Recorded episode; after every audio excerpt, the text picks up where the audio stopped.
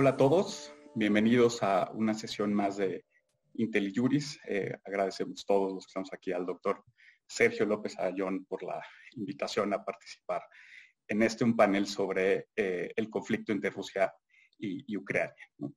La intervención de Rusia en Ucrania actualiza toda clase de supuestos en el derecho internacional, presenta retos para el sistema de seguridad colectiva, pero también está evidenciando reacciones sin precedentes en la comunidad internacional. La idea del panel del día de hoy es justamente discutir cómo estos supuestos impactan en la construcción del orden jurídico internacional y el desarrollo del derecho internacional contemporáneo. Para esto también tenemos un panel extraordinario, eh, cual voy a permitirme presentar. Eh, están con nosotros la doctora eh, Gabriela Rodríguez, quien es licenciada en Derecho por el Instituto Tecnológico Autónomo de México y maestra y doctora en Derecho por la Universidad Nacional Autónoma de México. Es eh, profesora e investigadora de tiempo completo en el Departamento de Derecho del ITAM y también eh, ha sido directora de la licenciatura de Derecho del ITAM y directora y fundadora de la maestría en Derechos Humanos y Garantías del ITAM. Eh, actualmente imparte Derecho Internacional Público y Protección Internacional de las Personas en esa institución. Tiene diversas publicaciones en Derecho Internacional, Derecho Internacional de los Derechos Humanos y la incorporación del derecho internacional y la política eh, exterior en los sistemas jurídicos nacionales. Eh, Gaby, bienvenida, muchas gracias por estar con nosotros. Gracias. Un gusto. también está con nosotros el doctor eh, Alejandro Rodríguez. Él es doctor summa cum laude por la Universidad Humboldt en Alemania, donde también fue investigador y licenciado en Derecho por eh, es profesor de Derecho Internacional Público, también en el ITAM, y de Derecho de la Gobernanza Global. Eh, ha sido profesor en la UNAM, el Colegio de México, y es y profesor asociado en el Instituto de Justicia y Derecho Internacional de la Universidad de Nueva York y asociado del Grupo Internacional de Investigación Berlín-Potsdam sobre el Estado de Derecho Internacional. Fue director de Derecho Internacional de la Consultoría Jurídica de la Secretaría de Relaciones Exteriores y asesor jurídico de la misión de México ante la ONU cuando México formó parte del Consejo de Seguridad en el bienio 2009 y 2010. Es autor del libro Coalition of the Willing and International Law, sumamente relevante para estos temas, que en 2019 fue galardonado por la Sociedad Europea de Derecho Internacional, una de las más prestigiosas en la materia, como el mejor libro de Derecho Internacional Público durante ese año. Eh, Alejandro, bienvenido, muchas gracias por acompañarnos. Al contrario, un gusto estar con ustedes. Y finalmente, eh, también está con nosotros eh, la maestra Mariana Salazar, quien es licenciada en Derecho por la Universidad Iberoamericana, donde ha impartido la materia de Derecho Internacional y Derechos Humanos, entre otras, y es maestra por HI en Ginebra. Eh, Mariana es miembro del Comité Jurídico Interamericano de la OEA, donde es relatora para la privacidad y protección de datos personales y el derecho internacional aplicable al ciberespacio. Es miembro del Consejo de Asesor Global de alto nivel del Comité Internacional de la eh, Cruz Roja y ha ocupado también distintos cargos en la Cancillería Mexicana, dentro de los que destacan principalmente eh, coordinadora de Derecho Internacional y directora de, También muchas gracias por, por estar con nosotros. Al contrario, muchas gracias Luis a ti por la invitación. Gracias a todos. Y hace unos días, eh, Alain Pelé, eh, destacado abogado internacionalista, quien representó a Rusia en, un gran número de controversias internacionales, eh, emitió una carta pública en su página web en la que esencialmente señalaba que se había, se había vuelto casi imposible representar a Rusia en foros dedicados a la aplicación del derecho internacional cuando este era un país que simplemente no lo respetaba. Eh, durante las últimas semanas hemos escuchado que la intervención de Rusia en Ucrania es una flagrante violación al derecho internacional. Eh, pero, Alejandro, me gustaría saber, eh, y si nos podría sobre todo explicar por qué, si sí es cierto, es en sí una violación como tal al derecho internacional, pero sobre todo, ¿cuáles son, o sea, las, el, sistema multilateral y el rol de las instituciones multilaterales en este contexto? Bueno, muchas gracias eh, Luis por la introducción. Eh, efectivamente, es una gravísima violación al derecho internacional, eh, a, los fundamentos de la Carta de las Naciones Unidas. se pone en jaque el sistema de seguridad colectiva, como tú ya lo dijiste, que es básicamente el, uno de los objetos y fin de la Carta de las Naciones Unidas, mantener la paz y la seguridad internacional, es evitar una tercera guerra mundial. Todo esto está en juego hoy en día.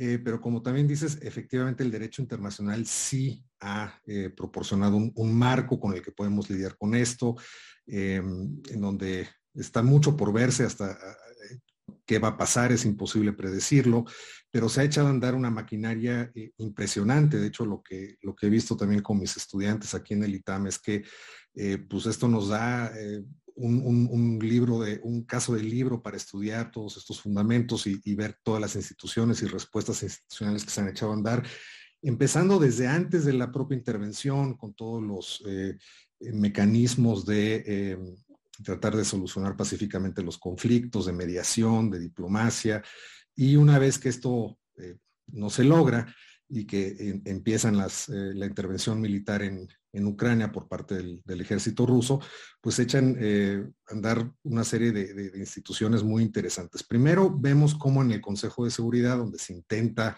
eh, condenar la agresión de Rusia a Ucrania y, llamar a un eh, alto al fuego, evitar la guerra, y que esto obviamente no prospera porque Rusia es justamente uno de los cinco miembros permanentes del Consejo de Seguridad y por lo tanto tiene derecho de veto. Eh, pero el Consejo de Seguridad, a pesar de esto, eh, emite una resolución el 27 de febrero que es muy interesante porque aquí decide actuar eh, en función de, de, procedimientos, es decir, se dice esta no es una resolución sustantiva, sino es una resolución de mero procedimiento en donde no opera el veto. Eh, sin embargo, esto no es fácil porque es casi siempre el propio Consejo de Seguridad quien decide si es una cuestión de procedimiento de fondo, pero aquí se logra adoptar esta cuestión de procedimiento, es la famosa resolución ya famosa 2623 del 27 de febrero, como decía, en donde se remite el asunto a la Asamblea General de las Naciones Unidas, donde no hay veto, donde se toman las decisiones este, por mayoría de los miembros. Y aquí la Asamblea General de las Naciones Unidas eh, invocando eh, una resolución histórica de, los, de 1950, la famosa resolución Unidos por la Paz, que, justamente fue echada a andar en un contexto en donde la Unión Soviética se oponía y no permitía resoluciones en el Consejo de Seguridad en el marco del conflicto de Corea. Em, invocando este mecanismo de Unidos por la Paz que le permite actuar a la Asamblea General, hay que, no hay que olvidar que según la propia carta, el Consejo de Seguridad tiene la responsabilidad primordial, pero no exclusiva sobre el mantenimiento de la paz y la seguridad internacionales. Entonces entra en juego la Asamblea General, eh, quien, remontándose a otra eh, histórica resolución de la propia Asamblea, eh, una resolución de 1974, la resolución 3314, que define el crimen de agresión, decide condenar eh, en los actos bélicos de Rusia como eso, como una agresión de Rusia contra un Estado soberano, contra la integridad territorial eh, ucraniana. Esta condena por parte de la Asamblea General eh, ha causado mucho furor, fue un momento de esperanza porque fue adoptada ampliamente. Primero fue copatrocinada por 90 estados, lamentable México no figuró dentro de ellos. fue aprobada por 141 votos a favor, este, 35 abstenciones, incluyendo la China, que es interesante, y solamente 5 votos en contra.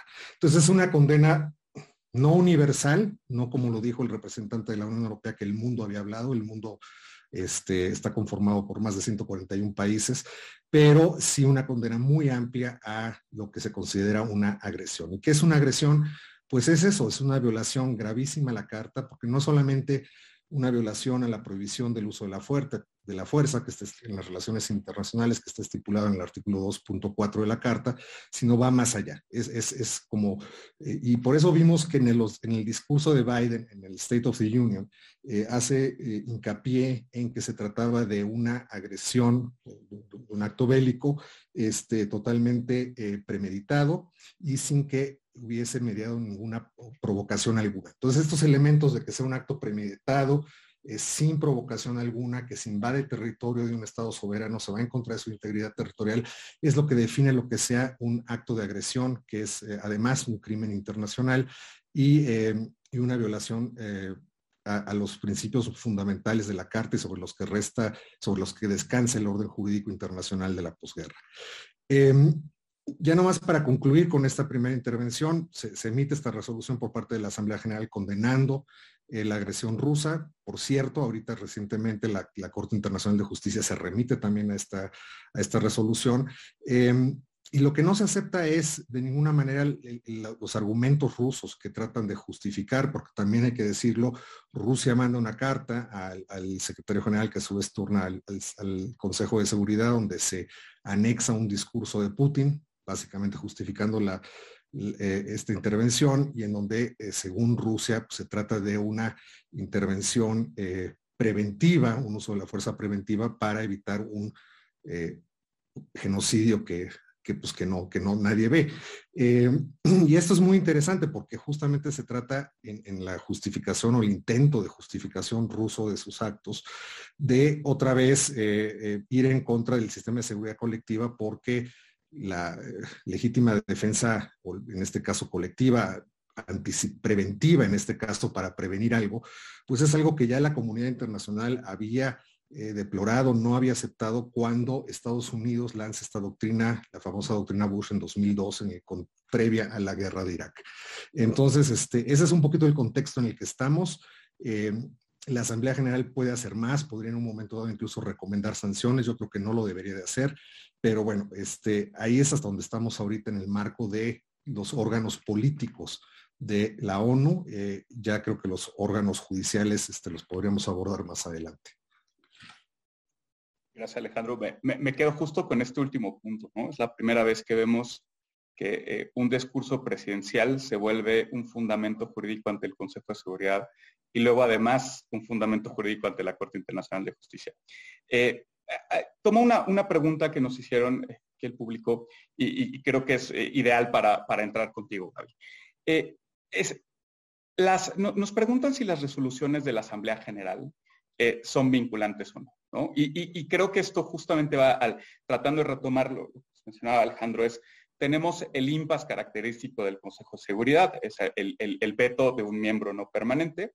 Podemos, eh, el Consejo de Seguridad es capaz, o sea, y hay, que, destacarlo, de activar mecanismos que permiten sacar del Consejo de Seguridad y llevarlo a la Asamblea General. El, asunto, la cual eh, retrae, o sea, trae de nuevo resoluciones históricas, la resolución ProPaz, la resolución de agresión, y entonces empieza a funcionar o actuar el sistema multilateral. Pero también estamos viendo reacciones unilaterales sumamente interesantes de los estados que han salido, digamos, del, seno de Naciones Unidas.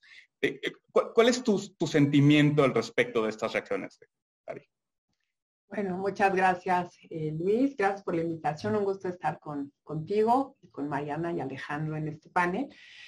Pues mira, en relación con eso de que si son vinculantes o no, eh, el, punto es qué hacemos con ellas y cómo se usan, ¿no? Yo un poco lo que dijo Alejandro, ¿no? La, misma Asamblea retoma dos resoluciones previas en el mismo sentido y la Corte Internacional de Justicia, ahora que resuelve las medidas, habla de esta resolución. Entonces ahí su importancia, el uso y que yo creo que se va a seguir citando y se va a seguir hablando de ella no sé eh, qué vaya a pasar en, la asamblea.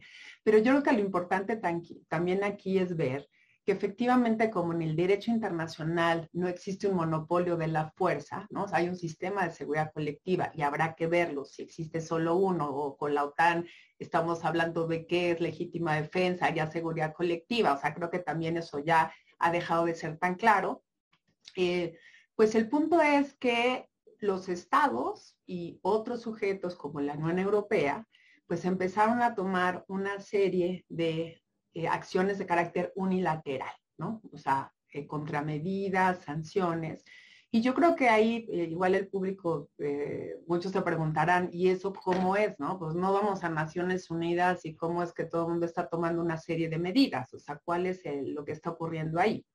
Pues lo que está ocurriendo ahí es que un acto de agresión como el que hemos vivido, una invasión a un territorio soberano, como Alejandro bien lo dijo, pone en riesgo los pilares fundamentales de la sociedad internacional, o sea, los principios a los que llegamos y logramos llegar en 45 en la Carta y que debería de ser el fundamento de esta comunidad y sociedad internacional. Entonces, ¿qué pasa con ello? Pues que hay una serie de violaciones de normas fundamentales, de obligaciones de jus de, de normas imperativas y de obligaciones erga omnes que le abren la posibilidad a los estados a establecer este tipo de sanciones unilaterales. Creo que eso es importante entenderlo, ¿no? Para entender cómo funciona el, sistema y que podemos ir entonces a la Corte o se puede activar la Corte Penal Internacional, pero ¿qué es lo que buscan las sanciones? Persuadir. O sea, las sanciones lo que buscan es persuadir al Estado, en este caso Rusia, que está en un ilícito, que deje de estar en el ilícito, ya que tal vez la persuasión política no ha sido suficiente, entonces, hagamos este tipo de sanciones. Y yo creo que lo interesante que vemos en este escenario, que es uno que ya se había discutido antes en, el tema de sanciones, es, pues buscamos sanciones que sean más inteligentes, que realmente sean persuasivas, que igual no sean muy generales, realmente toquemos aquellos intereses que pueden persuadir. Y lo que hemos visto es que inició como una escalada de diferentes tipos de sanciones que han ido eh, increciendo y en diferentes áreas con la finalidad de buscar eso. Yo creo que eso es lo interesante que ha ocurrido aquí, o sea que vemos sanciones de diferentes niveles, eh, de carácter financiero, económica, y creo que vale mucho la pena decir que esto que hemos visto de las empresas en esta crisis no lo habíamos visto nunca antes, en una crisis internacional. Sea, las empresas condenando o tomando decisiones, y yo creo que ahí la importancia de cómo están actuando como actores en, el ámbito internacional o dada la, globalización eh, y la dependencia, o sea, esto ya es imposible, ¿no? O sea, no pensar que todo está interconectado. Y empresas, si quieres, por una cuestión moral o porque se sienten de alguna manera eh, realmente presionadas inclusive por, también lo voy a decir, ¿no? el papel de la sociedad civil manifestándose en las calles, frente a la embajada rusa, eh, diferentes manifestaciones, sobre todo en Europa, en contra de estos hechos. Y las empresas decidiendo suspender sus actividades. Y evidentemente con todo el costo financiero, económico que existe. Y eso me parece muy relevante, porque en muchas ocasiones las empresas pueden presionar mucho más que tal vez una medida política o un país.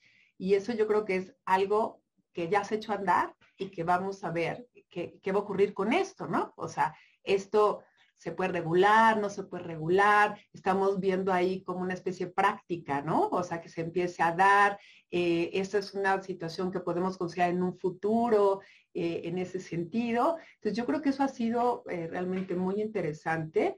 Y en relación con lo que tú decías, eh, y también comentó Alejandro, este es como el laboratorio ideal para un internacionalista. Desgraciadamente es una guerra, ¿no? Evidentemente, desgraciadamente no es de un libro, eh, porque vemos el, todo el derecho internacional, ¿no? O sea, casi todo actuando, ¿no? Derecho del mar, diplomático, humanitario, eh, seguridad colectiva, o sea, todos los días hay algo, ¿no? Derecho a los tratados, reconocimiento de estados, ¿no? O sea, pensemos que también eh, es importante decirlo, el mismo uso del derecho internacional que ha hecho Rusia. ¿no? Yo siempre les comento a mis alumnos, eh, oigan, hasta el más malo o el que eh, dice que va a decir que está actuando en derecho, ¿no? O sea, va a decir que sus actuaciones están justificadas en derecho. Tan es así que va a prevenir un genocidio, tan es así que primero eh, lo que hago es reconocer a estos estados, ¿no? Así, ahora sí que de manera instantánea, pero entonces firmo unos tratados con estos estados y a partir de esos tratados es que voy a intervenir para protegerlos porque en el tratado se establece que tenemos una cooperación militar, ¿no? O sea, que eso de el, repudio absoluto al derecho internacional o no verlo, pues en realidad no es así eh, eh, como tal, sino habrá una justificación o una interpretación diferenciada tal vez de los derechos, en, ese sentido, para justificar, pues justificar una intervención para evitar un genocidio, ¿no? O sea, eh, en ese sentido también. Entonces yo creo que ha sido muy interesante y ya quisiera rescatar en este primer bloque también. A mí me ha parecido, la verdad, increíble la estrategia de Ucrania.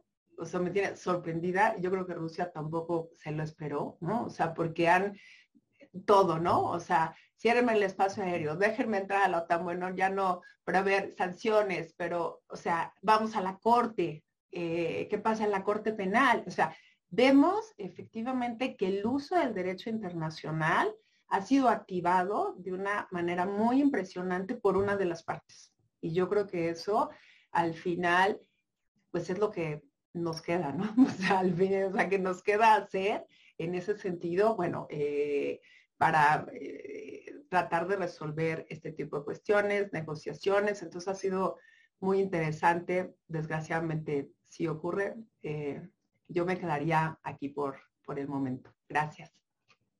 gracias a ti, Gaby.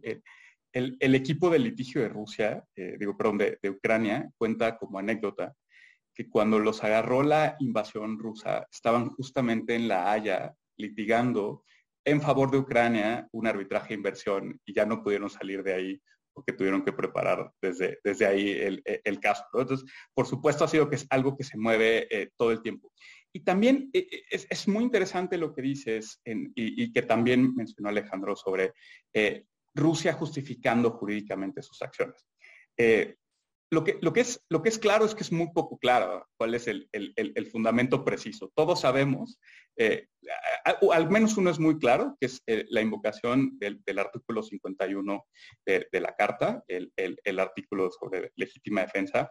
Eh, México lleva muchos años haciendo un pronunciamiento en Naciones Unidas, el embajador Gómez Robledo, el equipo jurídico está pidiendo no, una no sobreinterpretación de este artículo porque efectivamente hemos visto distintos supuestos.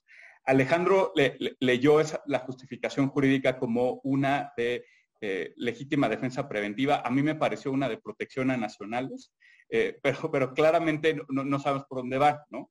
Lo que sí es claro eh, es que acompañado de este argumento de legítima defensa, es, Rusia está invocando violaciones a la Convención sobre el Genocidio. ¿no? Eh, y sobre esa misma base es que Ucrania eh, eh, llevó el asunto ante la Corte Internacional de Justicia. y aquí le quiero preguntar a Mariana, ¿cuál es su opinión sobre el caso, sobre el procedimiento, sobre los argumentos y por qué lo que vimos la semana pasada ante la Corte es absolutamente extraordinario? Creo que los, cuatro podemos coincidir en ello. Totalmente, Luis, muchas gracias. Y, antes, antes de eso y a nivel general, quiero coincidir tanto con Alejandro como con Gaby, en el sentido de que nunca hemos visto tanto recurso a todas las herramientas que prevé el derecho internacional, creo yo, pero al mismo tiempo este uso de todas las herramientas está poniendo de manifiesto las limitaciones que tiene cada una de las herramientas políticas y las herramientas legales. Em, eh, y ahora que Gaby mencionaba las sanciones unilaterales e incluso por parte del sector privado, en mi opinión también está poniendo de manifiesto la importancia que tienen estos actos unilaterales, que son los que realmente tienen quizás más fuerza tangible en el corto plazo, en, eh, a inmediato plazo, mientras que eh, las herramientas políticas y las legales eh, internacionales son las que están poniendo conciencia quizás sobre el tema, movilizando a la sociedad, pero ya los dientes creo que los tenemos mucho más en las sanciones unilaterales em, y, del sector privado. Em, en ese sentido, pues por supuesto, la Corte Internacional de Justicia era uno de los principales recursos que tenía que utilizar Ucrania y sobre todo porque vimos este discurso de Putin, el discurso que justifica la invasión y que es un discurso plagado de normas de derecho internacional, pero utilizadas de una manera muy maquiavélica. En efecto, él está justificando la invasión como legítima defensa colectiva, eh, hizo uso del reconocimimiento de las dos repúblicas, pero también eh, dice que es para proteger a los pueblos de Donetsk y de Luhansk de eh, el genocidio que llevan ocho años sufriendo en manos de neonazis ucranianos. Esto es lo, que dice Putin en su discurso. Creo que hay que aclarar una cuestión procedimental.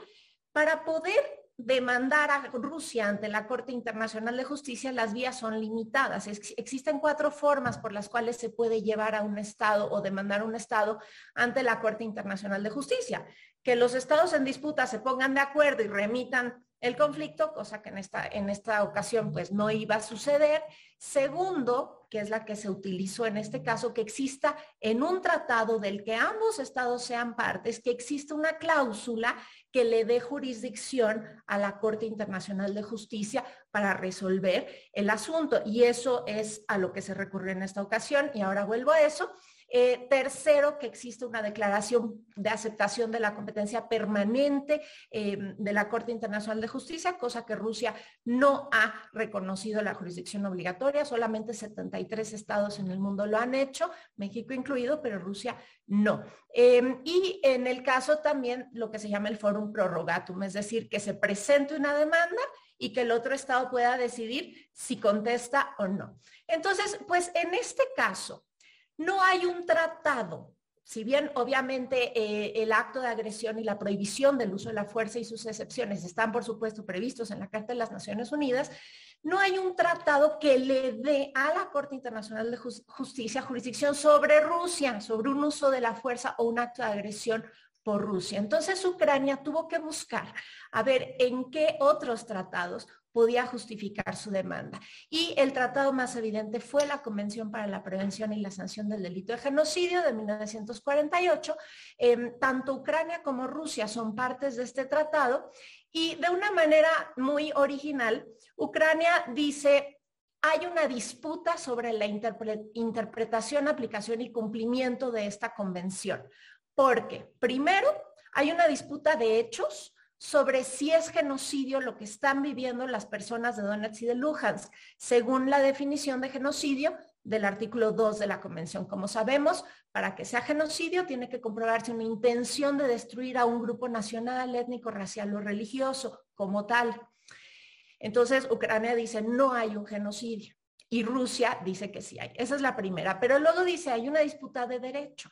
Si como consecuencia de esa afirmación de Rusia de que está habiendo un genocidio, Rusia tiene o no una base legal para tomar acción militar contra Ucrania para prevenir y sancionar el genocidio, porque Rusia dice que como Rusia, siendo parte de esa convención, tiene la obligación de prevenir genocidio, entonces va a invadir con el fin de prevenir el genocidio. Entonces Ucrania dice, no, el artículo 1 de la convención no permite eso y más aún hay un artículo 8 de esa convención donde se dice que las partes pueden recurrir a los órganos de Naciones Unidas que sean competentes eh, para que tomen conforme a la carta las medidas que juzguen necesarias para prevenir y sancionar el genocidio, mientras que Rusia lo está haciendo de manera unilateral y por fuera de la Carta de las Naciones Unidas. Entonces, tras audiencias públicas em, en las que Rusia, por cierto, no participó, pero sí mandó un documento escrito de posición diciendo que la Corte no es competente porque la Convención de Genocidio no se refiere a uso de la fuerza, eh, finalmente el 16 de marzo la Corte emitió una orden indicando medidas provisionales Cabe tener en cuenta que la orden fue em, adoptada por 13 votos a favor, dos en contra, que son los jueces ruso y chino. Eh, indicando que Rusia debe suspender las operaciones militares de inmediato y que se asegure de que sus unidades militares o irregulares o cualquier unidad que esté dirigida o controlada por Rusia también se abstenga de participar en estas operaciones. Y aquí es muy interesante porque la Corte dice, me preocupa que en su discurso Putin menciona que Donetsk y Luhansk han pedido apoyo a Rusia. Entonces lo que, lo que trata la Corte es de ampliar un poco las medidas para que abarquen cualquier posible participación de estos grupos. Y por último, eh, la Corte va más allá, mientras que Ucrania pedía que Rusia eh, reportara en una semana de los actos, la Corte decidió que eso no lo iba a ordenar, pero eh, sí decidió ampliar la obligación de abstenerse de cualquier acción que agrave o extienda la disputa. Ucrania lo pedía en contra de Rusia, mientras que la Corte decide que eh, esta obligación se extienda a las dos partes, tanto a Rusia como a Ucrania. Es muy interesante. Em, no, es de esperarse que Rusia le haga caso o que la cumpla, pero por supuesto tiene un poder político y retórico muy importante. Eh, han habido medidas similares em, ordenadas, por ejemplo, en el caso de Myanmar, que también involucra un alegato de genocidio, em, y en algunos otros, pero pues sin duda creo que es algo que la Corte tenía que hacer y que tenía que hacer en el corto plazo y que, y que cumplió con las expectativas, creo, de la comunidad internacional. Eh, gracias, Mariana. a mí me, parece justamente que el hecho de que la Corte haya otorgado medidas provisionales, eh, eh, estamos sabiendo un, un, cambio sin precedentes, no porque no fueran ideales o tal vez necesarias, sino porque la Corte solía ser sumamente cautelosa, particularmente en el, en el otorgamiento de, estas medidas. ¿no? Había muchos argumentos en contra de corte procesal, es cierto, para que lo hiciera. Y, y, salvo la, mejor opinión de todos, en realidad, justamente estamos viendo cómo las reacciones tanto de la comunidad estatal y la comunidad internacional en su conjunto están eh, eh, verdaderamente haciendo un eco en las instituciones, eh, incluso de, de, impartición de justicia que antes no habíamos visto. Y, de hecho, esto me lleva a una, pregunta que me gustaría hacerle a, los tres y, cuál es su, postura al respecto. Hemos visto, por ejemplo, y permítame ir al, mundo de los memes, muchos memes donde vemos, bueno, claramente la ONU no sirve para nada, ¿no? y esas comparaciones de, todo tipo. Y en general, el derecho internacional no, no sirve para nada. ¿no? Eh, ¿Esa es su postura? ¿Ustedes creen que estamos en un supuesto en el cual el derecho internacional no está sabiendo reaccionar ante la peor invasión que hemos visto en los últimos 80 años o tal vez entrando a, términos de la propia Corte Internacional de Justicia medio que senianos, lo que está haciendo es reafirmarlo, ¿no? O sea, reafirmar la, existencia del derecho internacional. Eh, ¿Cuáles son sus ideas al respecto?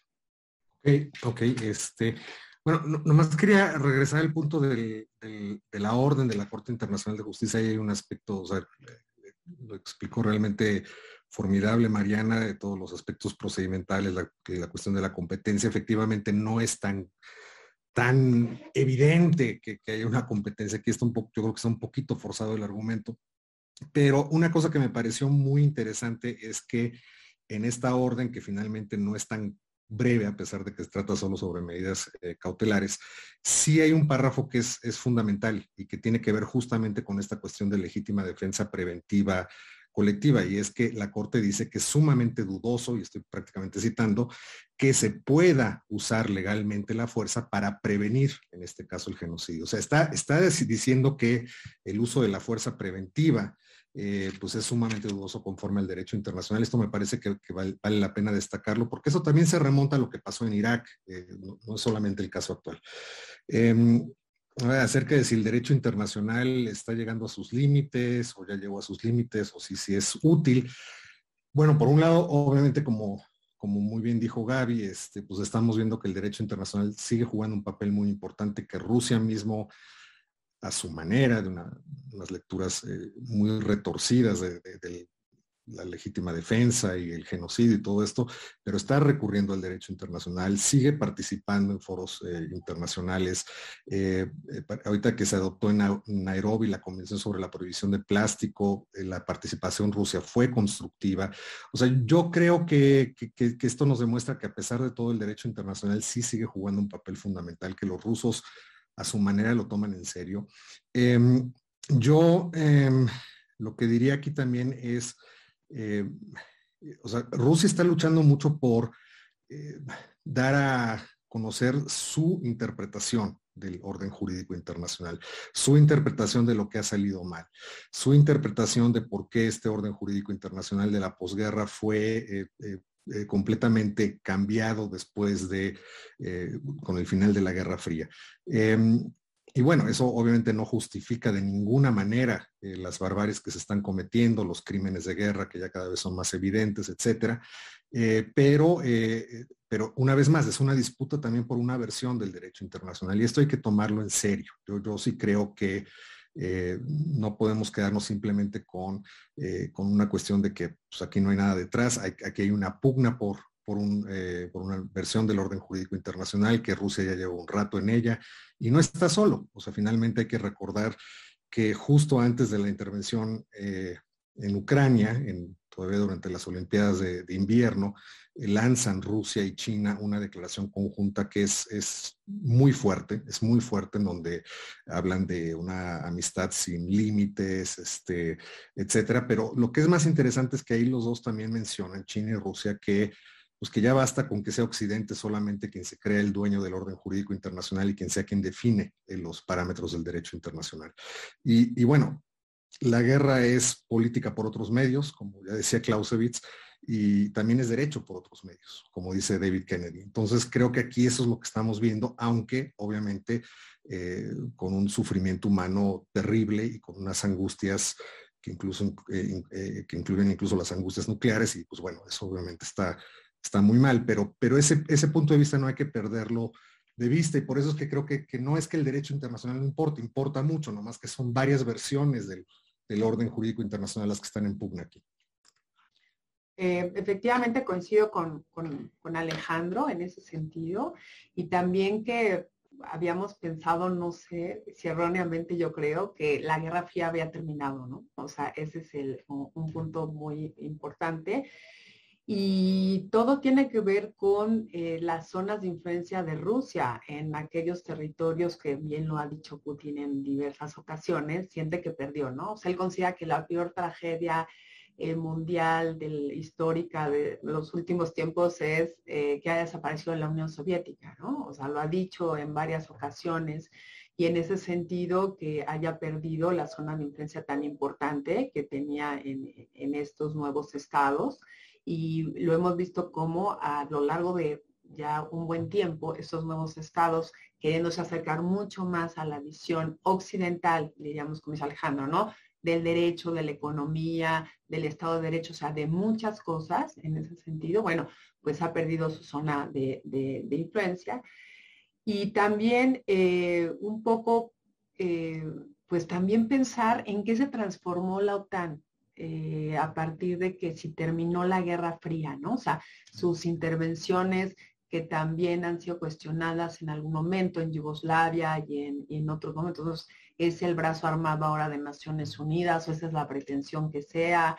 Eh, los estados miembros de la OTAN están más dispuestos a colaborar en la OTAN en muchas ocasiones que con Naciones Unidas. Entonces, claro, este es el cuestionamiento también que está atrás que es también un poco lo que Rusia ha cuestionado, ¿no? O sea, Rusia y China en, relación con esto. Entonces, yo creo que sí tiene que ver también con esta eh, concepción eh, del derecho, pero también un poco eh, con un equilibrio de fuerzas que Rusia claramente eh, está perdiendo y bueno, eh, recordemos que todo empezó por el tema de la OTAN, ¿no? O sea, o sea, quieres ingresar a la OTAN, no puedes ingresar a la OTAN y bueno, y eso yo creo que es relevante decirlo, que ya es algo que se dio Ucrania, ¿no? O sea, dijo, ok, ya no va a entrar y no hemos visto tampoco una respuesta clara eh, al respecto en las negociaciones por parte de Rusia, cuando dijo, bueno, está bien, eso ya es, vamos a dejarlo de un lado, ¿no? Entonces yo creo que también es interesante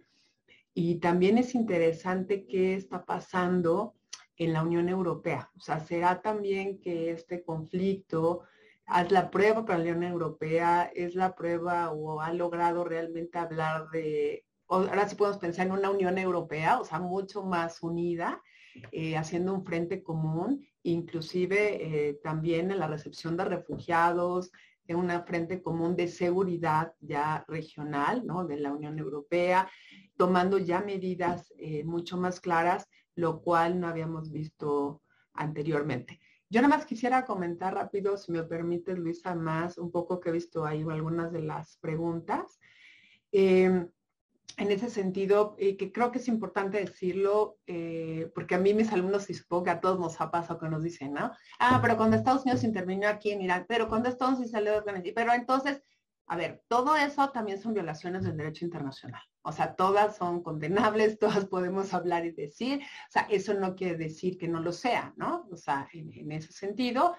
Pero aquí lo que tenemos es el hecho que hemos eh, marcado todos, yo creo, es una guerra de agresión. Abierta y clara en ese sentido, ¿no? O sea, de invadir, y es Irak y es otros, así otros casos, donde un Estado pretende justificar una serie de acciones directas de agresión, inclusive por razones humanitarias. Y creo que eso es muy importante lo que dijo Alejandro y que la Corte retoma, ¿no? Frente a esta idea de intervención por razones humanitarias, intervención armada porque te voy a proteger de un genocidio, que no es la primera vez que vemos ese argumento, que la posición más clara en el sentido que, claro, que la Corte era que se está enfrentando a estos temas, ¿no? La Corte Internacional de Justicia, pues antes Myanmar, ¿no? O sea, no, no tenía que decir nada de estos temas o no le había tocado diciendo, Oigan, eso no existe, ¿eh? Sea, eso nunca se puede justificar. Y yo creo que eso es muy relevante, pero yo creo que sí, como dice Alejandro, de eso que veíamos que había versiones del derecho internacional, ¿no? De, la Unión Soviética y eh, de Occidente que pensamos superadas, pues lo cierto es que no es así. Y ahora también, bueno, evidentemente con China. Yo también coincido totalmente con, Alejandro y con Gaby. Em, creo que agregaría que las herramientas que está utilizando Ucrania sobre todo se están sumando a una tendencia que estamos viendo en el derecho internacional de tratar de darle la vuelta al impasse que representa el veto de un miembro permanente del Consejo de Seguridad. Entonces, em, como ya lo mencionamos, pues tenemos a una Corte Internacional de Justicia afirmando en una orden de medidas provisionales bajo la Convención de Genocidio que no es permisible probablemente el uso de la fuerza para prevenir el genocidio. No hay intervención humanitaria como tal. Em, hay un caso previo de Ucrania contra Rusia eh, tras la, situación de Crimea que presentó en 2017, donde el fundamento, precisamente porque eran los tratados que encontró Ucrania en los que fueran partes las dos, eh, los dos estados, el fundamento es la eh, Convención sobre la supresión del financiamiento del terrorismo y la Convención para la eliminación de las formas de discriminación racial. Entonces, ahí también se está discutiendo si es que este Em, referendo que se hizo en ese momento y este discurso en contra de eh, eh, ucranianos em, no rusos, pues si es una campaña masiva de discriminación racial que viola la convención. Y esto lo sumo, por ejemplo, a lo que hemos visto en el caso de Siria, donde por el veto en el Consejo de Seguridad no se ha podido ni se podrá remitir la situación a la Corte Penal Internacional. Y entonces la solución ha sido, bueno, pues que la Asamblea General cree un mecanismo de investigación, un mecanismo que recabe evidencia para el caso de que alguien algún día pueda ejercer jurisdicción sobre los crímenes que hoy continúan en Siria. Entonces, estamos hablando de crímenes atroces, los crímenes sobre los que versa la responsabilidad de proteger esta doctrina de 2005, genocidio, crímenes de guerra, crímenes de lesa humanidad, y estamos viendo intentos de la comunidad internacional por tratar de que el veto no sea un impedimento. En el caso de Myanmar, aunque Myanmar no es parte de la Corte Penal Internacional, la Corte está ejerciendo jurisdicción con base en la territorialidad del país vecino, de Bangladesh, por ejemplo. Eh, y también hay un mecanismo de investigación independiente sobre Myanmar.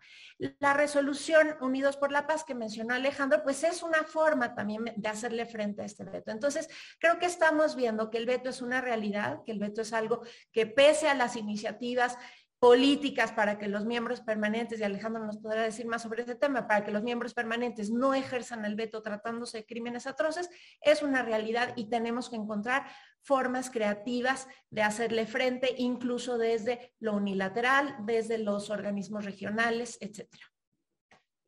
Nos, hacen una pregunta y que, que creo que sea, al menos creo que implícitamente todos han respondido de alguna manera eso. Si el derecho internacional es aplicable en este conflicto, no es momento de actualizarse y dotarlo de instrumentos más eficaces. Y voy a tomar una que también está ahí, es, si la ONU sirve o no, entonces, eh, mi, conclusión de lo que los tres eh, eh, acaban de exponer es, esencialmente lo que estamos viendo es una reinterpretación institucional de los órganos, organismos multilaterales y su entendimiento del derecho internacional. Estamos viendo que fórmulas que estaban tal vez eh, anquilosadas o eh, eh, casi casi escritas en piedras durante los últimos 50 años, en realidad están empezando a dar de sí. ¿no? No, no, no sé si, si, si, en el sentido que menciona Alejandro sobre una nueva visión del derecho internacional eh, China, pero al menos estamos viendo una respuesta multilateral que antes no veíamos. ¿no? Y, eh, la semana pasada una Hathaway eh, publicaba un artículo en Foreign Affairs que decía que las normalmente moribundas instituciones legales de repente han vuelto a la vida en respuesta a la, intervención ilegal. Eh, Mariana, ¿tú crees que ese sería el caso, por ejemplo, de la Corte Penal Internacional en este contexto? Bueno, antes de, hablar de la Corte Penal Internacional, me voy a referir a lo que preguntaste hace, un segundito sobre si, si, necesitamos crear nuevas normas de derecho internacional. Y me voy a permitir contar sobre el tema de las nuevas tecnologías en la guerra, por ejemplo. Em, es un hecho que hoy en día hay ciberguerra y hay, y hay armamentos que no están expresamente previstos en los convenios de Ginebra, en sus protocolos adicionales. ¿Cuál es la discusión, hay, años de discusión en unos grupos de trabajo en las Naciones Unidas y, básicamente están examinando, ok, ante la falta, y creo que esto es lo que tenemos que hacer en, en relación con cualquier novedad en el derecho internacional, es, ok, ¿sería deseable que hubiera normas específicas sobre estas nuevas tecnologías? Sí, pero mientras no las haya, ¿qué hacemos? Tenemos que entender cómo es que aplican las normas existentes. Y en el tema del derecho humanitario esto es particularmente relevante porque las normas existentes de 1949, que hablan de balas que se ensanchan en el cuerpo humano y de veneno y de estas cosas, em, esas son normas universales y eso es un valor inmenso. Todos los estados del mundo han firmado y ratificado los cuatro convenios de Ginebra.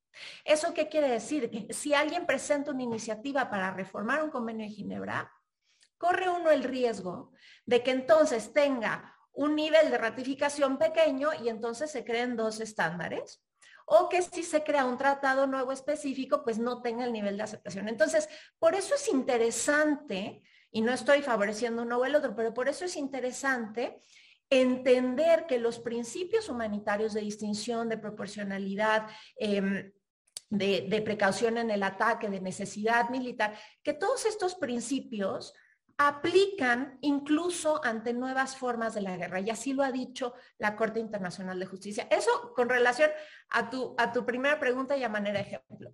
Ahora, la Corte Penal Internacional, en este caso en particular, es muy interesante también porque tenía ya una aceptación específica de la competencia de la Corte por parte de Ucrania desde el año 2014 eh, en relación con Crimea.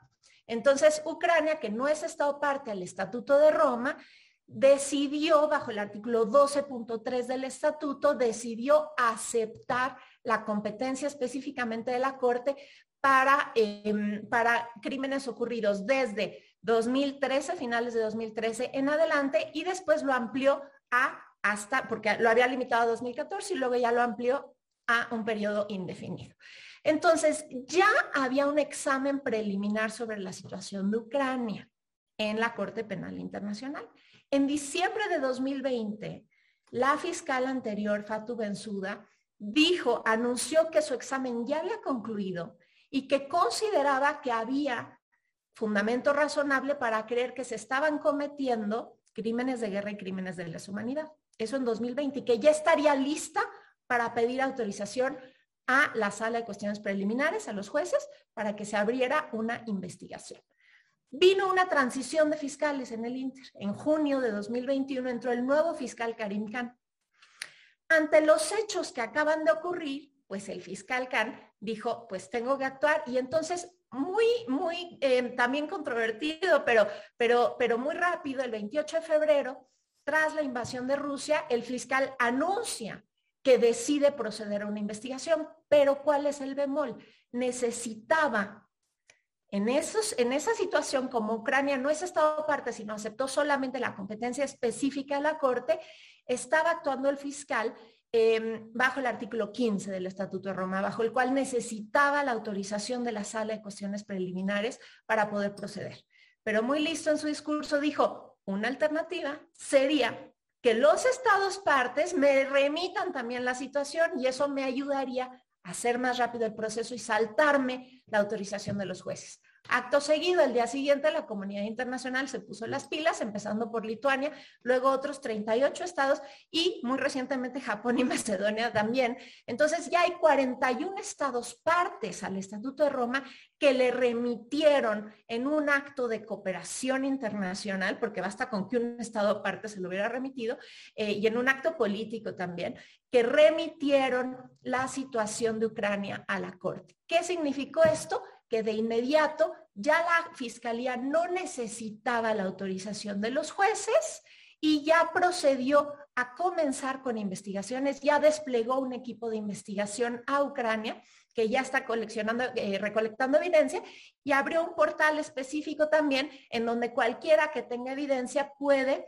eh, entrar en contacto con un investigador del equipo de la Fiscalía a través de Internet, que es muy interesante. Ahora, una aclaración.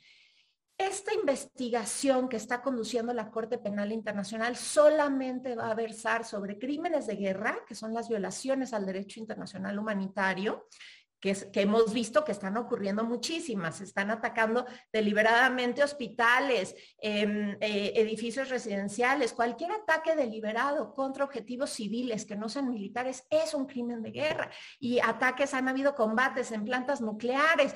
Eh, todas estas son, son violaciones a las normas de la guerra que implican responsabilidad tanto del Estado como de los individuos. Y la Corte ve la del individuo.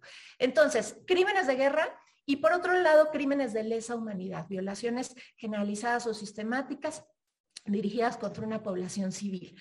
Ahora, no es competente la Corte Penal Internacional sobre el crimen de agresión cometido por Putin y por su equipo, es decir, por la invasión misma. ¿Por qué no es competente?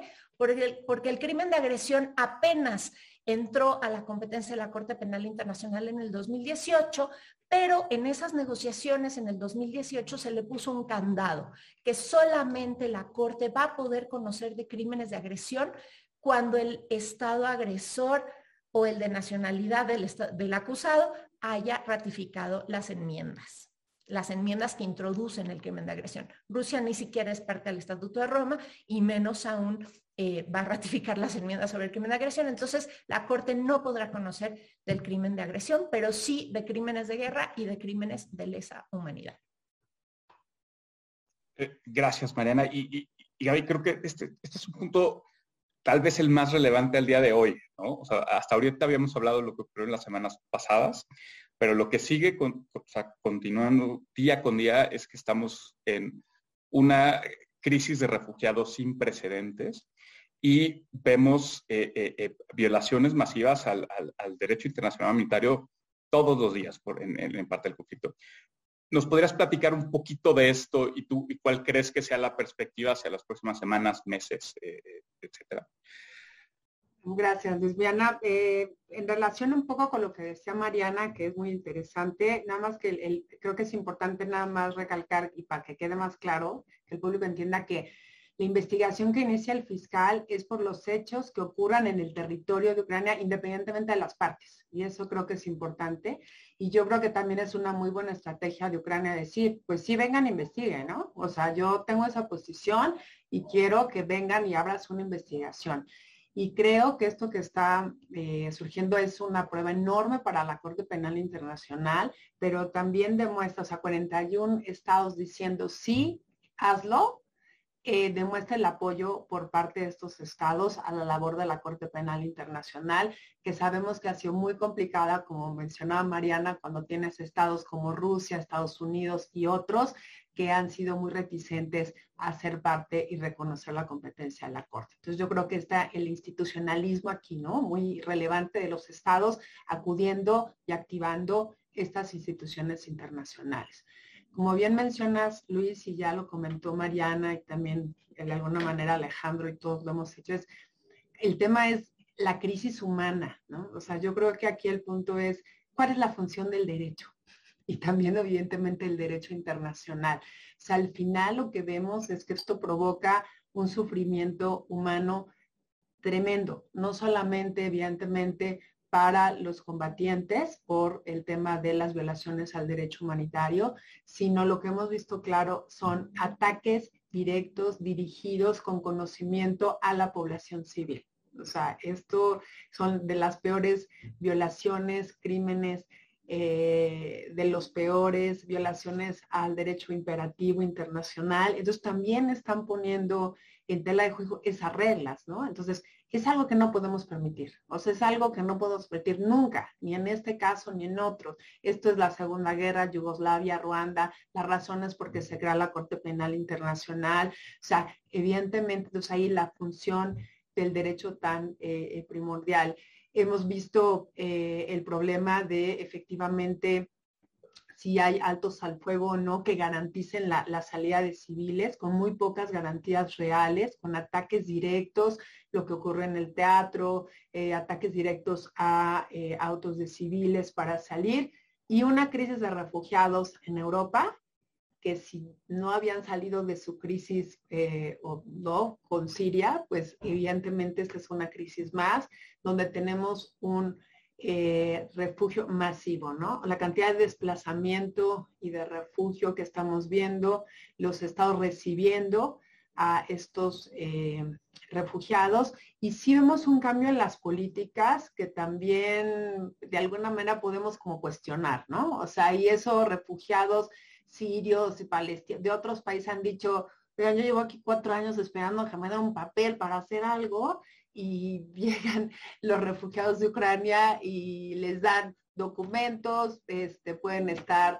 tres años por lo menos.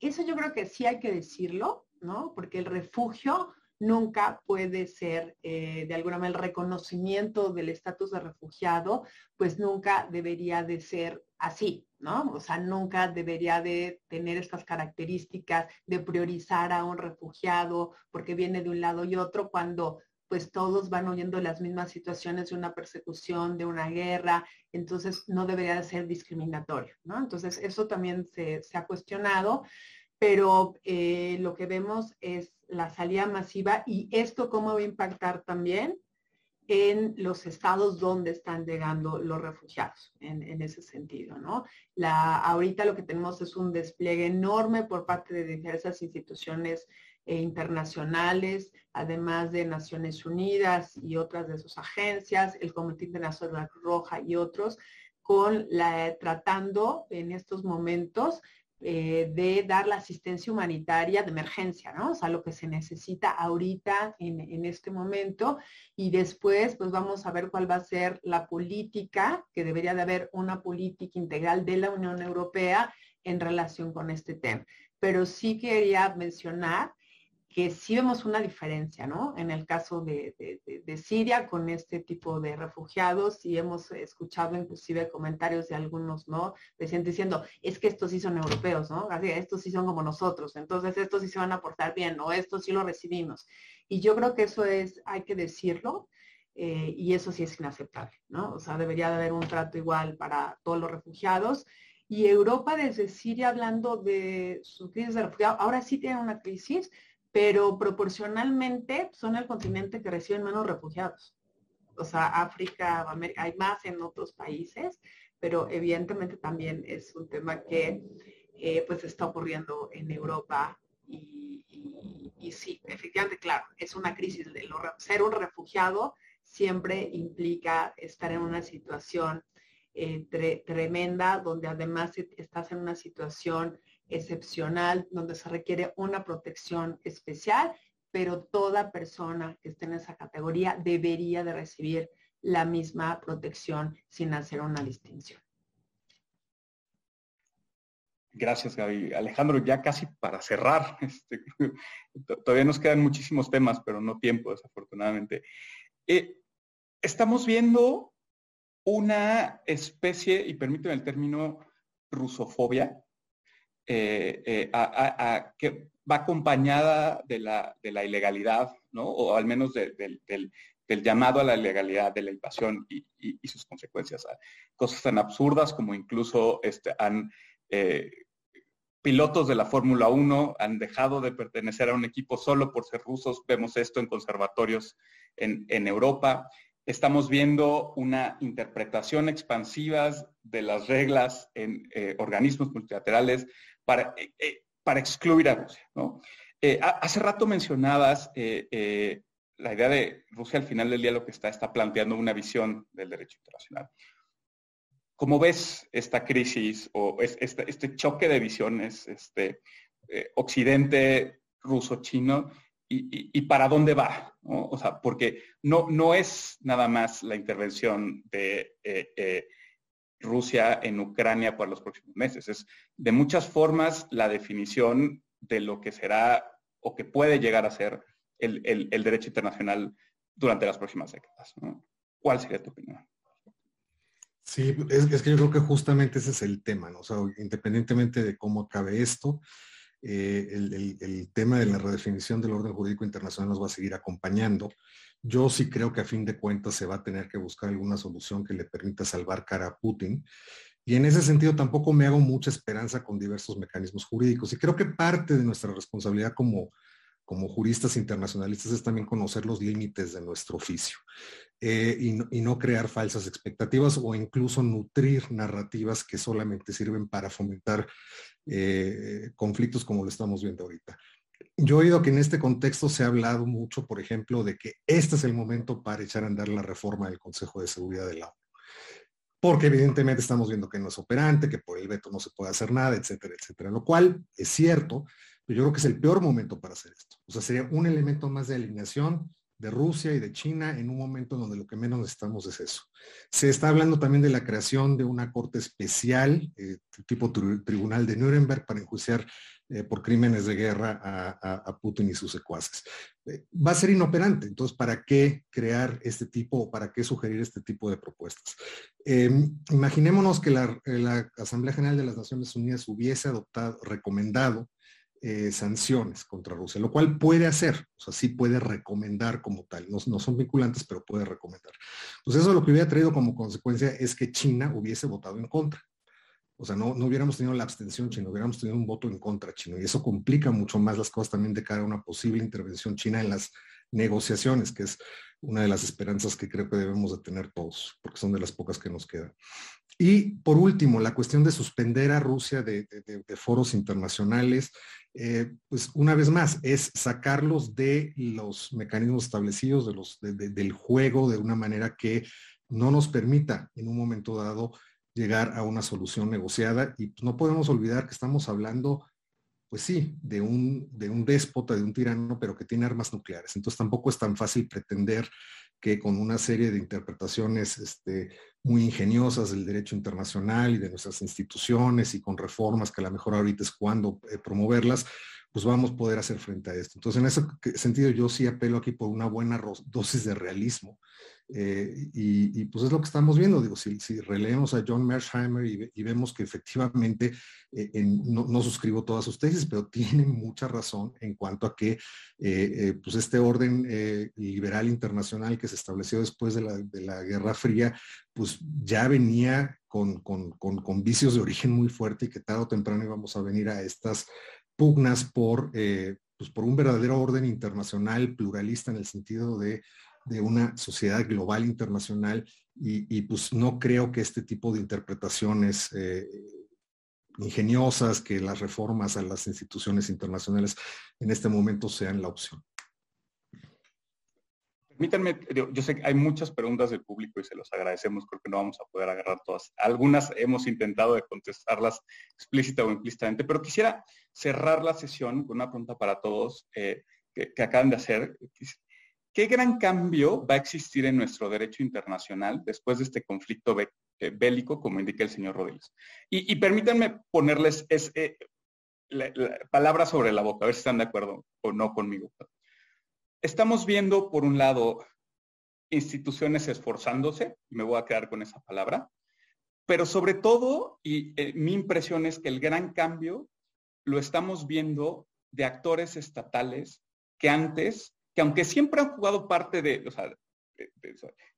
del, del, sistema, están empujando el derecho internacional como eh, de nuevo, como, como actores relevantes, ¿no? La cancelación del, del gasoducto, el, Nord Stream 2, o sea, todos los temas energéticos que estamos viendo, la salida de los grandes conglomerados, o sea, es el momento donde tal vez los actores privados son los que están empezando a hacer uso del derecho internacional en un supuesto en el cual claramente, como decía Alejandro, las instituciones que tenemos tienen sus límites y al menos pareciera que hasta ahorita están llegando hasta ellos. Se las dejo para cerrar. Este, y, si quieren cualquier otro comentario, por supuesto, adelante. Si quieren, yo empiezo. Em, yo, yo ya lo adelantaba y ya lo mencionaba Luis también. Yo creo que precisamente el gran cambio es este, la participación más bien unilateral por parte de ciertos estados para tratar de suplir las carencias de las instituciones jurídicas multilaterales que existen. Em, y permítanme hacer un paralelismo con la situación de China con los uigures, donde hay alegatos de posible genocidio contra una minoría musulmana. Y las únicas medidas que realmente están teniendo algún efecto son medidas unilaterales, sanciones comerciales de, de restringir eh, productos que vienen de la región de Xinjiang em, por parte de Estados Unidos, por ejemplo, o eh, sanciones económicas en contra de algunas personas o algunas empresas. Em, y yo creo que lo mismo está pasando en esta situación y en otras.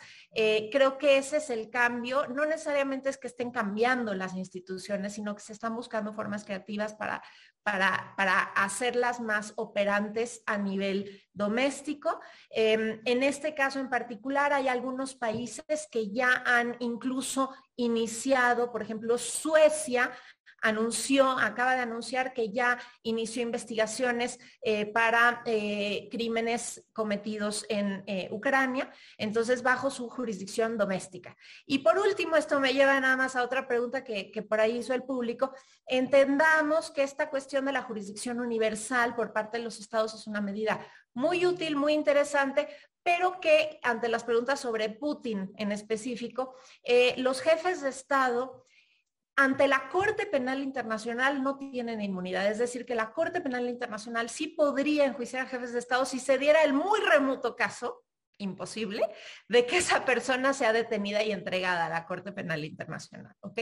Pero ante jurisdicciones de otros países, es más controvertido el asunto. Tenemos el caso Pinochet. Hay dudas sobre si la inmunidad previene o no eh, la jurisdicción, incluso tratándose de crímenes atroces. Y ahí es donde, donde hay todavía un debate más o menos abierto. Pero entonces, em, este es un ejemplo con el que yo cierro países que bajo su jurisdicción doméstica están tratando también de contribuir a la investigación y al enjuiciamiento, están estableciendo sanciones, empresas que están estableciendo sanciones y creo que hacia allá sería el cambio del que hablamos.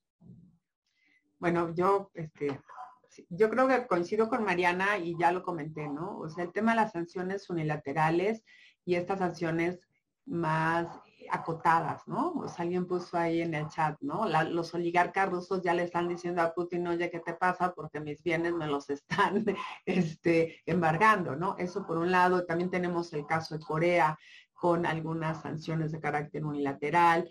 Eh, yo creo que también vamos a ver eh, si efectivamente la prueba que es para la Unión Europea esto, ¿no? Eh, con el Brexit que tenemos por un lado, algunos países queriendo ingresar, cómo van a ser, qué va a pasar con estos procesos de ingreso que están ahorita, ¿no? ¿Los van a detener o no? ¿Qué va a pasar con ese modelo de integración?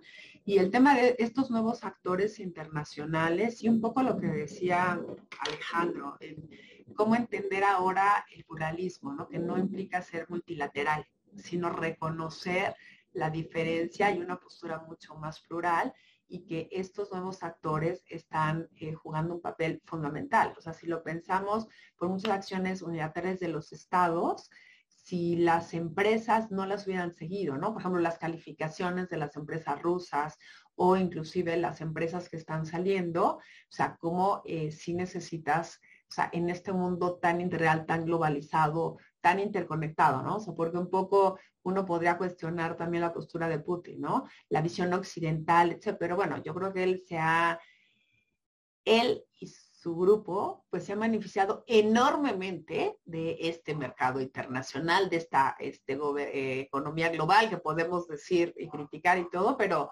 claramente se han beneficiado enormemente de esta apertura, ¿no? Y claro, también la población dentro de Rusia, eh, vemos cada vez mayores manifestaciones y sabemos que ahí no hay que manifestarse por absolutamente nada por la posibilidad de, las acciones del Estado.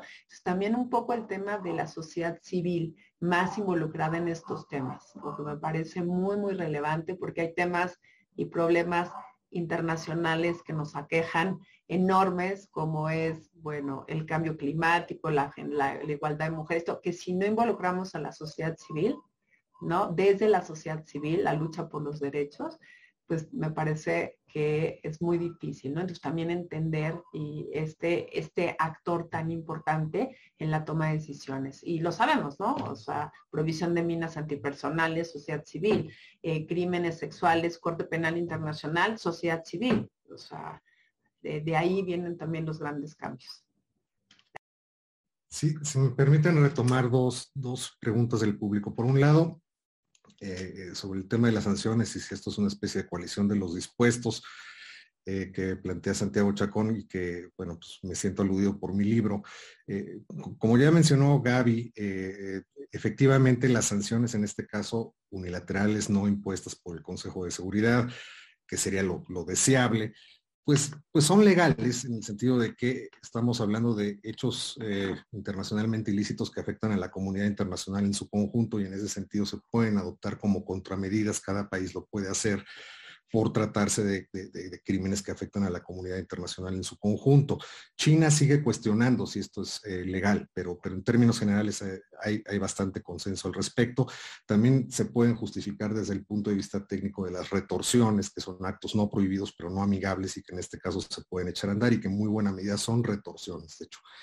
Em, pero efectivamente, son un, a mí también me causa ruido el término unilaterales, porque pues no son unilaterales, sino son, multilaterales, o sea, muchos países se han eh, puesto de acuerdo para imponerlas en, sintonía de una manera que sean efectivas y en ese sentido creo que sí es una especie de coalición de los dispuestos, eh, aumentada eh, por redes transnacionales que involucran al sector privado, a compañías como Ernst Young, etcétera, que están siendo muy instrumentales en que estas sanciones tengan efectividad y también por, este, pues, obviamente, por los algoritmos que las hacen operar. ¿no? Entonces, eh, eh, va más allá de, la coalición de los estados, es una eh, gran asociación público-privada a escala global, si se puede decir así. Y por otro lado, la cuestión del desorden internacional y de que, a ver, yo creo que el porque he escuchado mucho últimamente, incluso en los medios, etcétera, que, estamos transitando un nuevo desorden internacional. No, no es cierto, el desorden internacional ya estaba allí, ya estaba allí desde hace rato. Eh, yo no creo que sea Putin el primero que lo pone en, tela de juicio, este, ya lo he dicho varias veces, creo que en eso sí he sido crítico. Eh, George Bush también lo hizo en 2003 en Irak y hay otros, eh, otras cuestiones que lo han puesto en tela de juicio. Entonces ya teníamos un desorden internacional. Eh, que aparte se ve complementado por una serie de cuestiones de gobernanza global que van más allá de los cánones del derecho, pero que regulan efectivamente a nivel global. Entonces, esto ya lo tenemos. Eh, ¿Hacia dónde vamos a transitar? Nadie lo sabe ahorita. Nadie lo sabe. Este, yo también creo, como dijo Gaby, que efectivamente tenemos que tratar de rescatar una sociedad internacional pluralista en un mínimo sentido de de coexistencia. Yo creo que sí vamos a regresar a una sociedad internacional de coexistencia, que vamos a tener que sacrificar mucho promoción de derechos humanos y democracia a lo largo del mundo. Eso sí creo que va a ocurrir. Em, una, un orden internacional donde vamos a tener que escuchar a China, donde vamos a tener que escuchar a Rusia. Ahora, Rusia cometió un error fatal y es que el orden internacional que ella defiende, que ella defiende ante la ONU, que ella defiende ante la Corte Internacional de Justicia, que ella defiende ante, en sus discursos, es el mismo que está pisoteando brutalmente ahorita. O sea, no está pisoteando el orden liberal internacional o neoliberal, está pisoteando los fundamentos de la Carta de las Naciones Unidas que ella misma construyó. Y eso le va a salir muy caro a Rusia porque yo creo que eventualmente China se va a alejar de ella y va a quedar muy, muy aislada a largo plazo. Gaby, eh, Mariana, Alejandro, pues muchísimas gracias a los tres. Este, gracias también al doctor Sergio López Ayón, que nos abrió las puertas de, de IntelliJuris. Eh, gracias a todos los que eh, nos escucharon durante una hora. Una disculpa por no haber podido contestar todas las preguntas, pero así es esto. El, tiempo no siempre da para, hacerlo, pero ojalá vamos a tener una segunda versión este, eh, en algunos meses, semanas o, para evaluar la, evolución del, del conflicto y del Estado del Derecho Internacional. muchas gracias a todos.